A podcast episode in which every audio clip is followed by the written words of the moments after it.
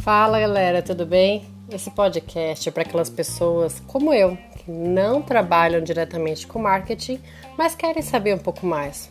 Por quê? Porque hoje em dia mídias sociais, principalmente essa questão do marketing digital, é muito importante principalmente quando você trabalha dentro de uma empresa junto com a área de marketing. Então, por exemplo, eu trabalho com produtos, então interação diária com o pessoal de marketing. Então a gente precisa entender até para poder dar um pitaco, falar e contribuir com ideias legais, né? E também para aquelas pessoas que querem ter um negócio próprio. Então, a gente nem sempre, ou você trabalha, por exemplo, numa startup, a gente nem sempre consegue, né? Ir lá e contratar um profissional específico de marketing, mas é muito legal se a gente tiver umas ideias, né? E eu vou dar dicas legais para você que quer fazer isso. E também, sem esquecer do nosso marketing pessoal, né? Porque afinal de contas, hoje em dia é super importante a gente saber se vender, principalmente nas mídias sociais, tá?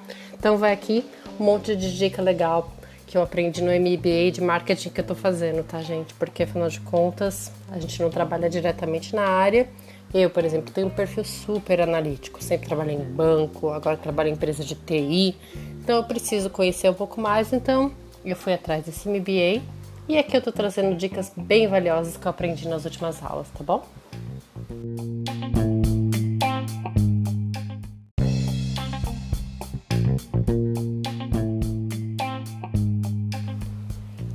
Aqui, primeira dica que vai para vocês tem duas coisas muito relevantes quando a gente vai pensar em fazer uma postagem, ter uma estratégia de mídias sociais, tá? A primeira é ferramentas, a segunda é conteúdo. Com relação a ferramentas, que é a nossa primeira dica, vamos lá. Ferramentas. O que, que é legal você saber? Mesmo a gente que tem aquele perfil que você acha, meu Deus, eu não consigo fazer uma postagem, eu não tenho criatividade, eu não sei desenhar, eu não sei fazer nada bonito, calma. Existem muitas ferramentas no mercado já prontas. Acabei de descobrir, gente, estou compartilhando aqui, ó, com vocês. A ferramenta, ela já tem um design legal, ela já tem uma estrutura, você consegue lá pegar layouts já semi-prontos, você só coloca o texto, já tem dicas legais, já tem figuras legais. Então, você tendo assim a sua estratégia montada, a parte do design já existe muita coisa legal na internet que consegue te ajudar. Tem várias ferramentas disponíveis no mercado, mas aqui eu particularmente indico que eu estou gostando, chama Canvas. É uma ferramenta de design bem legal, que você consegue tanto fazer apresentações quanto post, várias coisas legais. Entra lá, vale a pena, que você vai gostar, tá bom? Segunda dica legal relação a ferramentas. Existe uma ferramenta que inclusive eu estou usando agora, chamada Anchor. Ela serve para quê? Para a gente fazer podcast. Gente, não é coisa do outro mundo. Basicamente, o que você tem que fazer é a parte de gravar o texto em si. A parte técnica de colocar no ar, as ferramentas, ele faz tudo para você, gente. Facilita a vida muito, afinal de contas, tempo é valioso hoje em dia, né?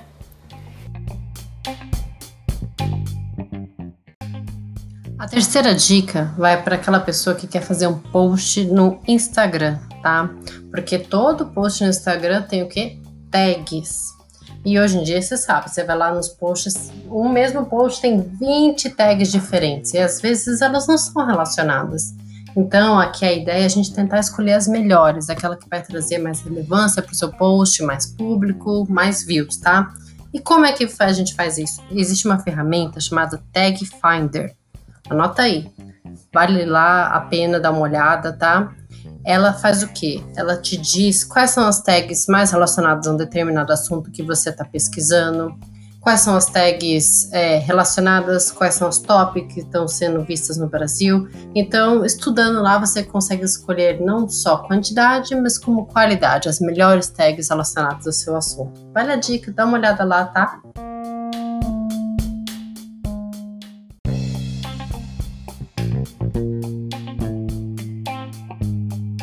Agora vamos falar da segunda parte, né? O conteúdo, que, gente, vamos lá, é o mais importante, porque não adianta nada você ter uma carinha bonitinha, um design lindo, se você não escrever algo que seja relevante, algo que realmente traga a atenção do seu público, que seja algo que todo mundo queira ver, tá? E é muito disso que a gente vê. O pessoal faz aí várias postagens, por exemplo, no Instagram, que são coisas bonitas, mas não tão interessantes. Então, se a gente quer trazer algo relevante, tem que ser um conteúdo legal. E como você faz um conteúdo legal? Tem duas dicas super importantes. Pensa para quem você quer fazer esse conteúdo. Quem é o seu público-alvo? Quem é a pessoa com quem você está conversando do outro lado? Porque afinal de contas, um post só não vai atingir todo mundo. Então a gente tem que fazer um post direcionado para aquele público que eu quero atingir. Então, por exemplo, se eu for falar com, sei lá, uma dona de casa com crianças, a abordagem é totalmente diferente se eu for falar com um cara super descolado, roqueiro, coisa do tipo. A linguagem muda, o tom muda, a música de fundo muda, tudo muda. Então pensa com quem você vai falar, tá? Primeira dica legal. E a segunda dica legal, o posicionamento da sua empresa. Qual mensagem você quer passar? Porque às vezes por um tema determinado, a abordagem que a sua empresa quer passar é completamente diferente é de, de uma outra empresa. Então, por exemplo, o posicionamento de uma empresa de TI, como eu trabalho, é bem diferente do posicionamento de uma empresa de turismo, por exemplo. A abordagem sobre o mesmo tema vai ser bem diferente, tá? E então, eu acho que uma dica bem legal é a gente olhar posts que estão fazendo sucesso na internet. Um bem recente que assim eu olhei depois que veio toda essa questão da aula, que eu achei super relevante, foi aquele da Natura, da Tammy Gretchen, sabe? Eu acho que é um, um exemplo legal de um posicionamento da empresa que foi vamos dizer assim, polêmico, porque teve gente que amou e teve gente que odiou. Tem aquele grupo do, das pessoas que são a favor da causa LGBT, que amou e falou: vou comprar mais produtos, vocês são o máximo. E teve aquele grupo mais conservador que falou: não, Natura nunca mais, né? No final, eu achei muito legal, entrei lá na, no, no Instagram da empresa, que independentemente dos prós, dos contras, a empresa manteve o posicionamento dela. Ela falou assim: somos a favor de todos os tipos de família.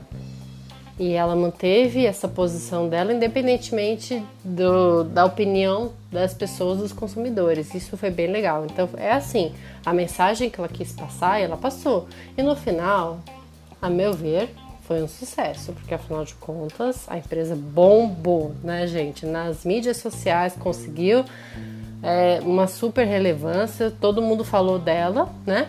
E além do que as ações se valorizaram, então resultado legal, conseguiu chegar onde queria, né? Foi um post super legal. Ah, outra coisa também que compartilharam durante a aula e eu acho que é super relevante, ainda mais a gente que tem aquele mindset assim super analítico, sempre acha super crítico, nada tá bom o suficiente, meu Deus, o que, que eu vou escrever? Todo mundo vai achar ruim, não é legal. É, é relaxa. Às vezes a gente quer super produzir o conteúdo, pensa, pensa, pensa, o que, que eu vou fazer? E o legal é olha para o lado, olha no dia a dia, olha na mídia o que está sendo mais falado e essas coisas simples podem virar uma super oportunidade para sua empresa, tá? Então, até durante a aula o professor comentou do caso de uma aluna dele que usou aquele post, lembra da caneta azul? Ela fez um post para a companhia que ela trabalhava e foi um dos posts mais curtidos da empresa e que ela ganhou super elogio por isso. E é uma coisa simples, né? Agora, tá super em alta essa questão de da nota aí de 200 reais, do lobo guará, do vira-lata caramelo, todo mundo falando também, outra oportunidade. Agora, todo mundo em casa, tá todo mundo loucão, né? Assim, o que, que eu faço para me acalmar, para ocupar meu tempo? Então, todo mundo fazendo exercício em casa, ou todo mundo fazendo meditação.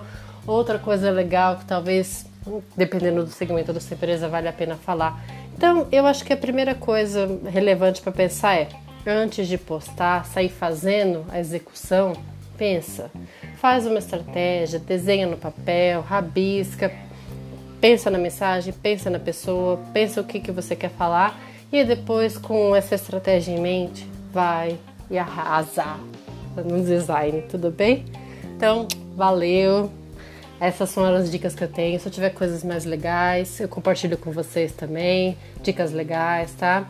Espero que tenha ajudado e até a próxima. O que é análise de crédito? É o processo de decisão dos bancos e das financeiras de dar ou recusar crédito para uma determinada pessoa.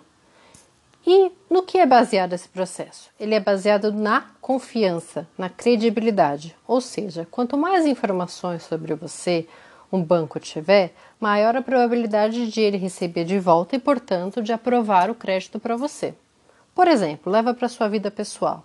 Se um desconhecido, alguém que você não tem um grau de relacionamento tão grande, te pedir um empréstimo, um vizinho não tão próximo ou um parente não tão próximo, a probabilidade de você recusar esse crédito é grande. Por quê? Porque a pessoa é ruim, porque ela não vai te pagar? Não.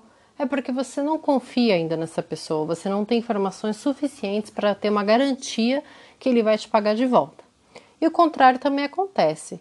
Se essa pessoa que te pediu um empréstimo for um amigo próximo ou um familiar próximo, a chance de você avaliar e aprovar o crédito, dar esse crédito para essa pessoa é maior. Por quê? Porque você já tem um grau de relacionamento com essa pessoa. Ela já construiu uma reputação com você. E o banco funciona exatamente igual. Quanto maior o relacionamento que você tiver com o banco, quanto mais avaliações positivas ele tiver sobre você, o seu histórico, melhor a sua chance, certo? E o que tipo de informação o banco avalia? Como nós mencionamos, o relacionamento, então, assim, você já teve empréstimos anteriores com o banco e pagou tudo em dia, a sua conta está positiva, você está pagando tudo em dia, você tem um histórico positivo com o banco, isso é levado em consideração. Além disso, as suas informações no mercado também são levadas em consideração. Então, você está com tudo em dia, você pagou suas contas, as suas contas de água, luz, telefone, está tudo em dia, o seu histórico no mercado é positivo, isso também é levado em conta. Além disso, outra coisa que o banco avalia na hora de conceder crédito é a sua renda. Ou seja, você tem algum tipo de patrimônio, salário, aposentadoria que garanta que você vai conseguir pagar? Então, isso é algo muito relevante. Você tem que ter como pagar esse empréstimo. Outra coisa, o seu nível de endividamento também é levado em consideração. Ou seja, por mais que você esteja pagando tudo em dia, se o seu salário já estiver muito comprometido com vários pagamentos, vários empréstimos, a chance de o banco te dar um novo empréstimo é pequena. Por quê? Porque ele já considera que você já está suficientemente endividado e não pode arcar com uma nova despesa. Então, o nível de endividamento também é levado em consideração. E por último, o famoso score. O que é o score? Nada mais é do que uma nota. Ela vai de 0 a 1000 e ela indica o que? A probabilidade, a chance de você pagar. Então, quanto maior o seu score, maior a chance de você pagar e maior a probabilidade dos seus empréstimos serem aprovados. Se você quer saber qual é o seu score, entra lá no site da COD, aí você consegue consultar www.code.com.br e vá lá e consulte o seu score. Tenho certeza que isso é uma informação muito importante que vai valer super a pena. Checa lá. E o que é o cadastro positivo e como ele vai te ajudar nesse processo de análise de crédito, tá? O cadastro positivo, na verdade, ele já existe faz mais ou menos uns três anos, só que antes o cliente tinha que autorizar o nome dele ser incluído no cadastro positivo. E a partir do final do ano passado, não precisa mais dessa autorização. É o contrário. O nome de todo mundo é incluído no cadastro positivo e se você não quiser, você tem que ir até a sua instituição financeira e falar que não quer participar. Mas vale a pena participar. Por quê? O que é esse cadastro positivo? Os birôs de crédito, entre eles a COD, são empresas que recebem os dados de todos os bancos. Então, hoje em dia, existia compartilhamento de informações. Então, por exemplo, o banco X, o banco Y, o banco Z, todos esses bancos vão mandar informações para a COD. E além dos bancos, também outras empresas, como a conta de, as empresas de água, de luz, de telefone, todas essas empresas elas mandam informações para a COD. E a COD ela é obrigada? A garantir a segurança dessa informação. Então, as suas informações estão seguras com a COD, porque ela recebe todas as informações, consolida e disponibiliza para o mercado. Então, o mercado em geral ele vai ter informações falando assim: ah, o que é o cadastro positivo e como ele pode ajudar nesse processo de decisão de crédito dos bancos. Primeiro, o cadastro positivo é um compartilhamento de informações, ou seja, antes to, cada banco ficava com a sua própria informação para si e quando ia para o mercado eu não tinha tanta informação. O que é o cadastro positivo e como ele pode ajudar nessa tomada de decisão de crédito? O cadastro positivo é uma lei que ela foi aprovada mais ou menos uns três anos atrás e ela faz o quê? ela obriga todas as instituições financeiras, os bancos, a compartilhar informações. Que antes cada instituição financeira ficava com a informação do cliente para si. Então eu ficava focado só no banco que eu tinha relacionamento. Agora não, eu posso buscar informações em outros bancos, buscar uma concorrência maior, condições melhores, porque cada banco vai ter informação que eu sou bom, porque essa informação está sendo compartilhada no mercado. E como é que funciona esse compartilhamento? Não é toda empresa que tem acesso a todas as informações. São as empresas chamadas birôs de crédito. E a COD é um deles.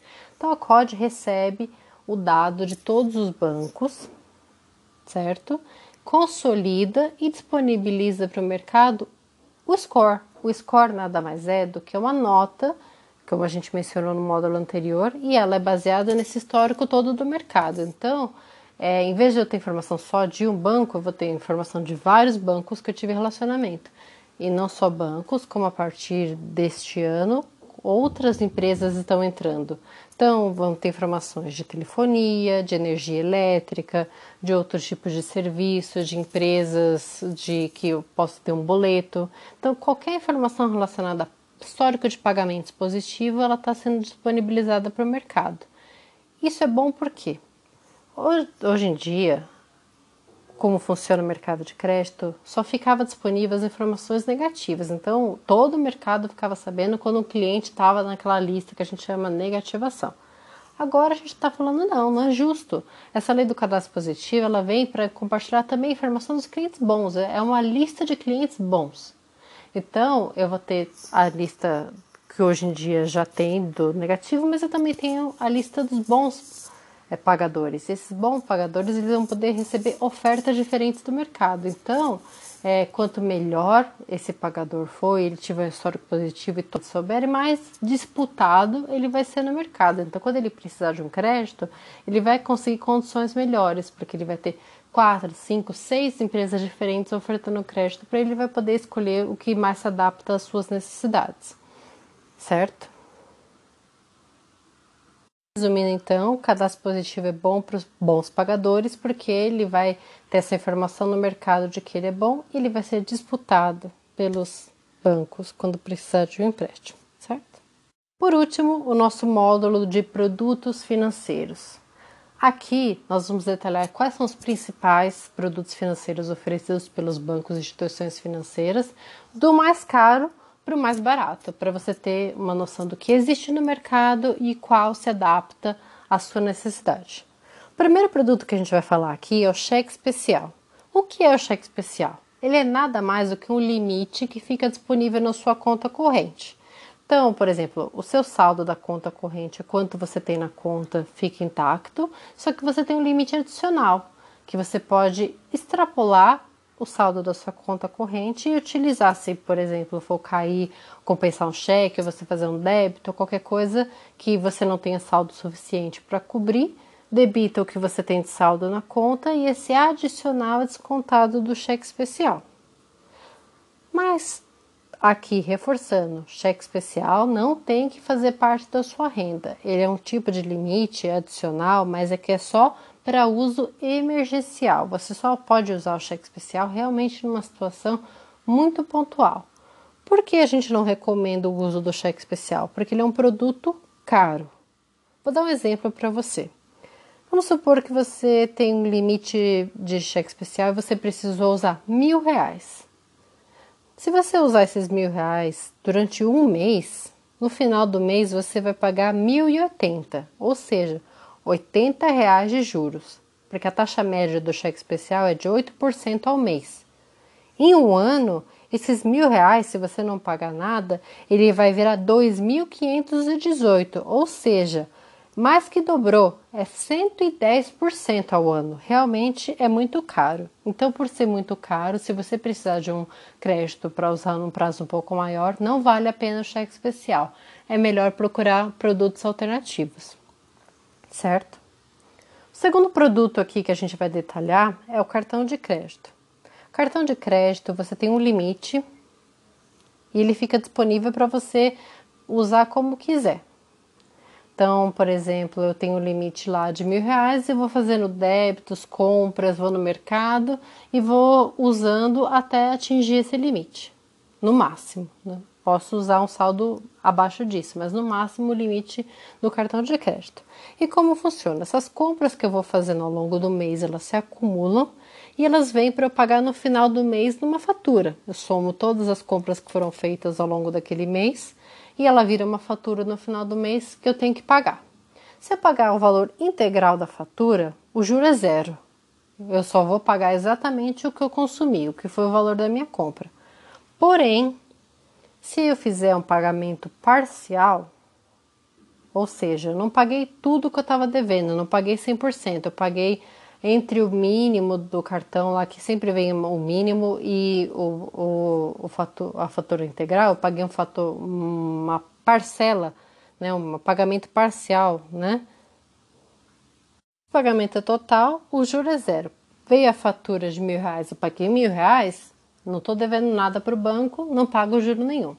Mas, por exemplo, acontece uma situação mas se eu fizer um pagamento parcial, ou seja, eu não consegui pagar o valor integral da minha fatura, não paguei 100%, eu paguei qualquer coisa entre o mínimo e o valor integral, paguei 80%, 90% ou paguei 20% da minha fatura, todo o saldo entre o que eu paguei e o que eu estava devendo, essa diferença, ele vai entrar no rotativo. Ou seja, eu vou pagar uns juros na próxima fatura. Esse saldo vai vir para eu pagar na próxima fatura, mas eu vou pagar uns juros em cima disso.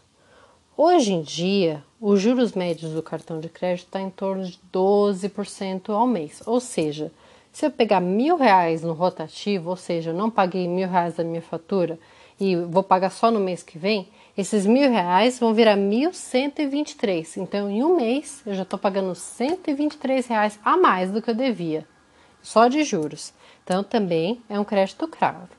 Lembrando que no cartão de crédito, o prazo máximo que você pode entrar nesse rotativo, ou seja, adiar o pagamento, é de um mês.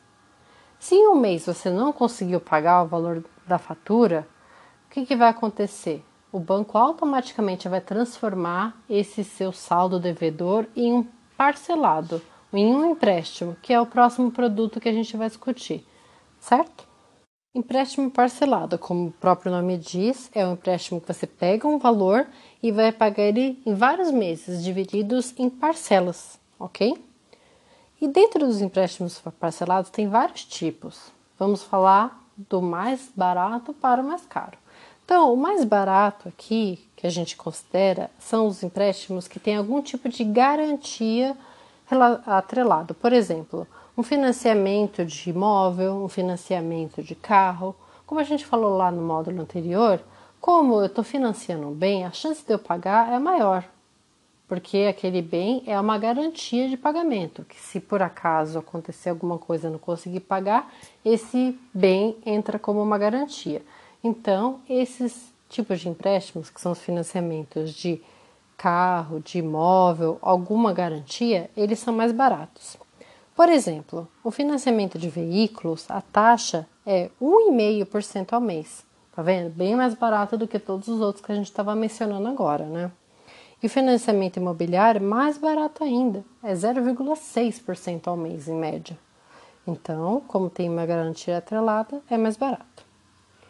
Outro tipo de empréstimo bem comum que no mercado é bem consolidado é o crédito consignado.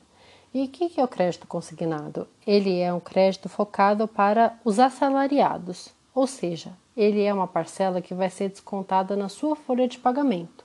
Então, antes de você receber o salário, o banco vai lá e debita, junto com a sua empresa, o valor devido da parcela.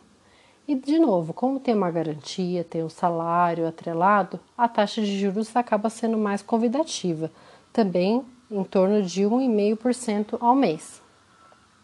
E por último, tem o crédito pessoal, que é aquele que não tem nenhuma garantia atrelada. Você vai diretamente no banco e pede um valor, mas aí o pagamento não está atrelado a nenhuma garantia e não ao, salário. Ele vai ser debitado na sua conta corrente, depende de você ter saldo lá. Então, esse crédito pessoal, a taxa de juros é um pouco mais alta, em torno de 5% ao mês, mas ainda assim, comparado com a do cheque especial, que é 8% ao mês, e a do cartão, que nós vimos que está em torno de 12% ao mês, ainda assim é uma opção que vale mais a pena, certo? Para fazer um resumo de tudo que a gente viu até agora, para vocês verem a diferença dos produtos, os mesmos mil reais, se a gente pegar no cheque especial, em um ano eu vou estar tá pagando R$ 1.500 de juros. Se for no cartão de crédito, eu vou pagar 700 reais de juros. Se for um empréstimo pessoal, sem garantia, como a gente mencionou agora, vou pagar 400 reais de juros. E se eu pegar um com garantia, por exemplo, um consignado, vou pagar só 100 reais. Então imagina, do produto mais caro de 1.500, pagar só 100 reais, a diferença é muito grande. Então vale a pena pesquisar qual o produto que mais se adequa às suas necessidades. Então, se você precisar um empréstimo, a primeira coisa que você tem que fazer é avaliar o seu orçamento, ver a sua capacidade de pagamento e depois ir às suas instituições financeiras e tentar fazer o melhor orçamento para você, o que, que se adequa mais às suas necessidades e procurando sempre uma taxa de juros mais adequada e o produto adequado. Espero que esse curso tenha ajudado vocês e a COD está à disposição. O que é análise de crédito? é o processo de decisão dos bancos e das instituições financeiras, no qual eles decidem se aprovam ou negam o crédito para uma determinada pessoa. E no que se baseia esse processo? Como eles decidem se um cliente vai ser aprovado ou negado? Basicamente, esse processo ele é feito com base no que? Na confiança, na credibilidade. Quanto mais informações o banco tiver sobre você, maior a probabilidade dele aprovar, porque ele vai confiar em você. Por exemplo, leva isso para sua vida pessoal. Se uma pessoa vier te pedir um empréstimo, o que, que você vai levar em conta? Primeira coisa seu relacionamento com essa pessoa. Se for uma pessoa desconhecida, alguém não tão próximo, sei lá, um vizinho que você não conhece há tanto tempo, ou um parente não próximo, a probabilidade de você não emprestar é grande. Por quê? Porque essa pessoa é ruim? Não. Simplesmente porque você não conhece essa pessoa o suficiente para confiar nela. E o contrário também ocorre. Se quem te pediu um empréstimo for um amigo próximo ou um familiar, como seu pai, sua mãe, seu irmão, a probabilidade de você emprestar é maior. Por quê? Porque essa pessoa tem uma reputação com você, você confia nela. E o banco funciona igual. Olhando do lado do banco, o que, ele avalia na hora de conceder crédito para uma pessoa? A primeira coisa é a reputação, o relacionamento que ele tem com você. Então, se você já é um cliente de longa data, sempre pagou todas as suas contas em dia, já pegou outros empréstimos e pagou tudo em dia, não tem nada em atraso, então a sua probabilidade vai ser alta de ser aprovado. Além disso, o banco avalia também as informações do mercado, não só o seu histórico com ele mesmo, né, o próprio banco, mas o seu histórico com outras instituições financeiras, outros bancos, é, o seu histórico de pagamento de contas. Então, por exemplo, você paga tudo em dia, sua conta de água, sua conta de luz, outros tipos de boleto, qualquer débito que você tenha aberto, está tudo bem, está tudo pago em dia. E outro fator super importante é a sua renda. Por quê? Não necessariamente o valor da renda em si, mas você precisa comprovar que você vai pegar um empréstimo e vai ter como pagar. Por exemplo, você tem algum tipo de patrimônio, um carro, uma casa, que poderia ser uma garantia de pagamento? Ou você tem um salário ou uma aposentadoria que você recebe mensalmente e consegue comprovar que você seria capaz de pagar caso o banco te empreste? Então, uma fonte de renda estável é algo super relevante na hora de o banco decidir te emprestar um dinheiro, ok? Outra coisa que é super relevante, além da renda, é o quanto essa renda está comprometida. Porque, por exemplo, se você tiver uma renda boa, que seria capaz de pagar o empréstimo, mas ela já estiver comprometida com vários outros pagamentos, você já tem outros empréstimos, tem contas muito altas, já tem aluguel, já tem condomínio, tem tudo isso para pagar, talvez você não seja capaz de pagar um novo empréstimo, mais um comprometimento de renda. Então, o banco avalia isso. Então, em geral, o comprometimento de renda indicado para o empréstimo é no máximo de 30% da sua renda. Então, se você já tiver outras parcelas, outros produtos de crédito, faturas, somando esses 30%, então é um nível de alerta que o ideal é não ultrapassar, ok? E por último, o item que o banco avalia é o score. O que é o score? Provavelmente você já ouviu falar disso. Ele é uma nota que os birôs de crédito, inclusive a COD, tá? Se você quiser consultar o seu, depois entra lá no site da COD.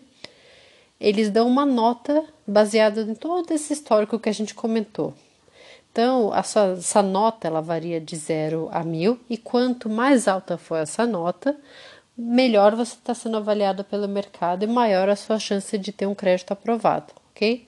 Então depois entra lá no site da COD, veja qual é o seu score e qualquer dúvida entre em contato. E o que é o cadastro positivo? Como ele vai te ajudar a melhorar o seu e o que é o cadastro positivo? Como ele vai poder te ajudar nessa hora de buscar crédito no mercado? Basicamente, essa lei do cadastro positivo ela foi aprovada mais ou menos uns três anos atrás. E o que ela faz? Ela faz com que todos os bancos e instituições financeiras comecem a compartilhar dados também dos bons clientes. Porque antigamente só os dados dos clientes que estavam inadimplentes eram compartilhados. Então o mercado como um todo sabia que você não pagou por acaso alguma conta, mas não sabia todo o seu histórico positivo para levar em consideração. Então, todos os que você pagou em dia, todo o que os seus compromissos financeiros que você foi capaz de arcar. Então, a ideia do cadastro positivo é compartilhar informações de bons pagadores e mostrar que os bons clientes podem ter informação no mercado e serem disputados, ter maiores ofertas. Porque lembra que a gente estava falando no, no módulo anterior que o, quanto mais informações o mercado tiver, mais ele confia em você e mais crédito ele vai te dar. Então é isso. O banco antes ele guardava as informações só para ele. Agora que as informações boas são compartilhadas, além de receber a oferta de crédito do seu próprio banco, você vai ser capaz de pesquisar também em outros bancos, outras instituições financeiras, nas tais das fintechs, que nada mais é do que é, empresas online que são, ofertam crédito e geralmente elas conseguem condições um pouco melhores, talvez um parcelamento maior ou taxas de juros mais baixas. Então, a ideia do cadastro positivo é compartilhar boas informações para que os bons clientes recebam várias ofertas, eles não fiquem limitados somente a instituições financeiras com as quais eles têm relacionamento, tá? E o que, que mudou no final do ano passado? Antes, no começo dessa lei, o cliente tinha que autorizar o compartilhamento de dados. Ele ia lá, na instituição financeira que ele tem relacionamento ou em um dos birôs de crédito e autorizava, ah, eu quero compartilhar é, os meus dados de histórico de pagamentos. Só que agora, é, desde o final do ano passado, esse compartilhamento passou a ser compulsório, ou seja, to, é obrigatório para todos os clientes. Então, o banco ele vai mandar o dado de todos os clientes que ele tem, independentemente se esse cliente autorizou ou não, tá?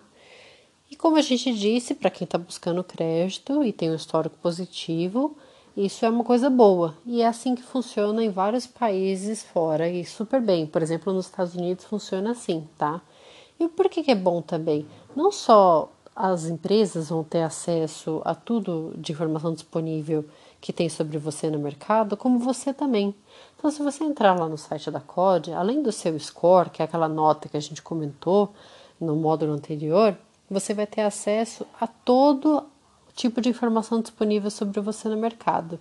Então, todos os empréstimos, todos os cartões, todos os limites, todos os pagamentos. Então, tudo o que o mercado vê sobre você, você também vai ser capaz de ver.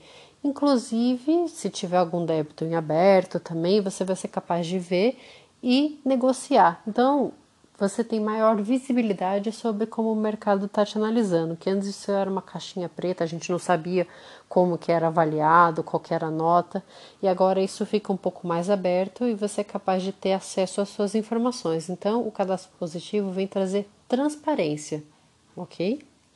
Então, é algo super positivo. Mas ainda assim, por algum motivo, é, você não se sente confortável e quiser não compartilhar suas informações, basta procurar a própria COD ou o seu banco e fazer a opção por não compartilhar, ok? Último módulo, eu vou contar um pouco para vocês sobre quais são os principais produtos financeiros disponíveis no mercado, para você entender qual a diferença entre eles e qual se adapta melhor à sua necessidade, ok? Então vamos começar do mais caro para o mais barato. O mais caro, o produto disponível no mercado hoje é o cheque especial, tá? E o que é o cheque especial? Ele é um limite adicional na sua conta corrente para uso emergencial. Por exemplo, eu tenho 100 reais no meu saldo lá da conta corrente, mas eu passei um cheque no valor de 110 reais. Então, o que, que acontece? Para esse cheque não voltar e ser compensado, eu acabo entrando numa situação emergencial no meu cheque especial. Que aí esses 10 reais a mais, por exemplo, eu tenho 100 reais é, na conta, mas o cheque é 110, esses 10 reais de diferença são compensados no meu cheque especial é, e sendo que no terceiro módulo vamos falar um pouco dos produtos financeiros, explicar qual a diferença entre eles, quais são os principais produtos disponíveis nos bancos hoje em dia e explicar a diferença entre preço e qual se adapta melhor, você vai ser capaz de avaliar qual se adapta melhor às suas necessidades, ok? Então, em primeiro lugar, o produto que nós vamos descrever aqui é o cheque especial. O que é o cheque especial? Ele é um limite adicional na sua conta corrente para uso emergencial. Foque bem nisso. Ele é emergencial, por quê? Porque ele é um produto mais caro. Então, realmente, ele só é para ser usado em situações que realmente você não consegue se planejar previamente e pegar outro tipo de crédito. Por exemplo, é, você passou um cheque e na sua conta tem só 100 reais e o cheque é no valor de 110 reais. Para evitar que esse cheque não seja compensado e você ter algum tipo de problema com inadimplência, você pode usar o seu cheque especial, essa diferença de 10 reais no saldo do cheque especial e um dia, dois, você acaba compensando depois, fazendo um depósito e esse valor é compensado, ok? Mas lembrando que esse é o produto mais caro, a taxa de juros dele está em torno de 8% ao mês.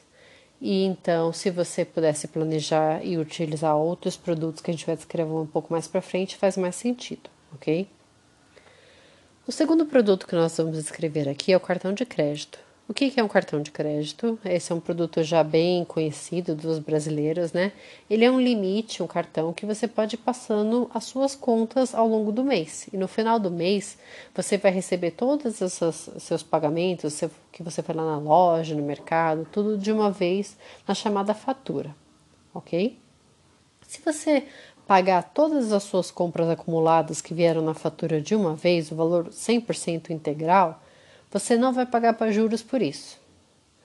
Mas, em compensação, se você fizer um pagamento parcial, ou o que a gente chama de pagamento menor do que o 100%, né, o pagamento entre o mínimo e o, e o máximo da fatura, mas não o valor integral, esse valor ele vai incidir juros.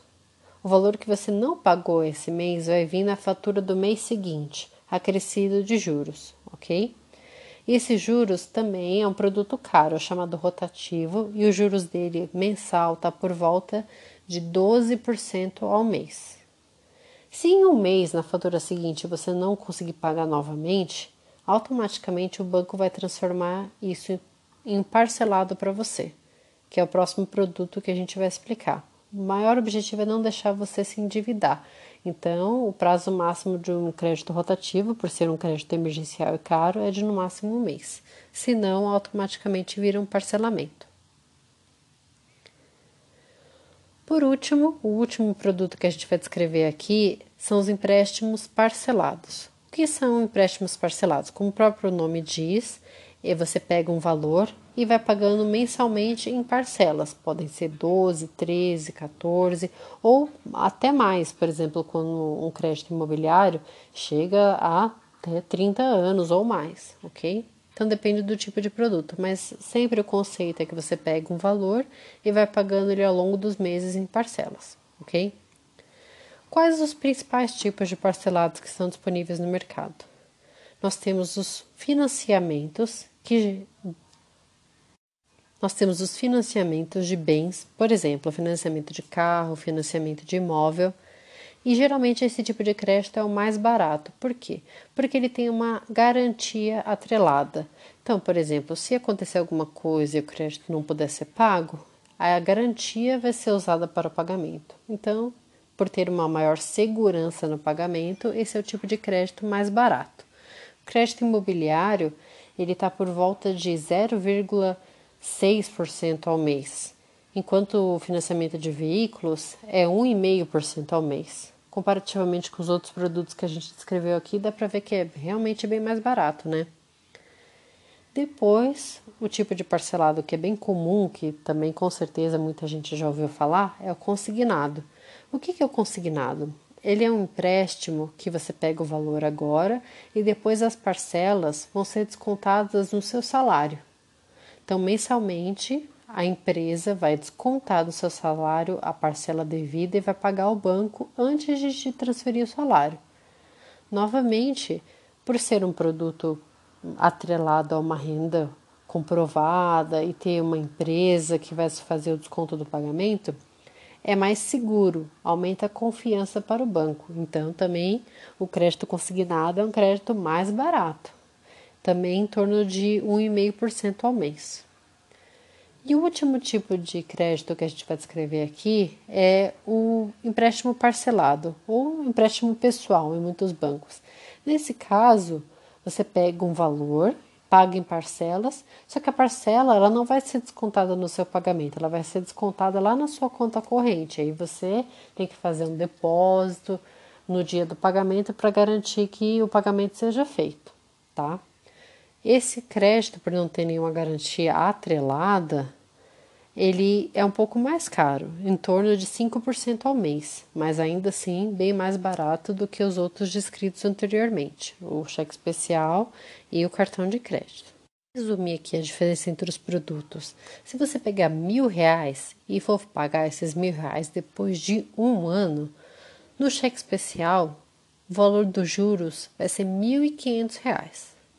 No cartão de crédito, esses mil reais, os juros vão virar 700 reais. No empréstimo pessoal, 400 reais e no consignado, 100 reais. Então, o produto mais caro, que é o cheque especial, 1.500, o produto mais barato, 100 reais, que é o consignado. Então, uma diferença de 1.400 reais no ano para os mesmos mil reais que você pegar. Então, vale a pena fazer as contas, fazer um orçamento, ver como as parcelas se encaixam e na hora de procurar um empréstimo, vá no seu banco e procure as melhores condições para você. Também consulte a COD, a gente pode te ajudar, ok? Consulte a COD, porque a gente pode te ajudar a achar a melhor oferta que tenha a melhor característica para você, ok? Então é isso, gente. Nosso podcast fica por aqui hoje, mas fiquem à vontade para nos procurar por todos os canais, pelo próprio site, pelo Instagram. Qualquer dúvida, porque a gente pode fazer próximos podcasts aqui para esclarecer, porque o ideal é ter uma transparência, a gente quer comunicar e que todo mundo conheça um pouco mais esse mercado financeiro e a gente chegue no ponto em que todo mundo tem um conhecimento bom. Dá o nosso feedback Dá um feedback lá pra gente. Entra no canal, no Instagram, no site, tira suas dúvidas, fala se você gostou ou não, dê ideias para os próximos podcasts, porque o que a gente quer é que você fique informado, compartilhar o máximo de informação possível. Vem com a gente. Olá, meu nome é Renata Quintão, eu sou economista e especialista em produtos de crédito. E nós viemos fazer esse podcast porque no site da COD, no Instagram, nas nossas mídias sociais, vem surgindo muitas dúvidas, muitas questões relacionadas a crédito, porque a gente sabe que agora nesse período de pandemia, muito do a gente sabe agora que nesse período de pandemia muitas pessoas agora precisam de crédito, pessoas que nunca precisaram, mas agora é um momento diferente. Então a gente decidiu fazer esse podcast para explicar quais são os principais produtos financeiros disponíveis no mercado, como que os bancos fazem análise de crédito e como que a gente, a COD, o cadastro positivo, pode te ajudar nessa análise. Então vem com a gente que a gente vai te explicar aqui tudo em detalhes.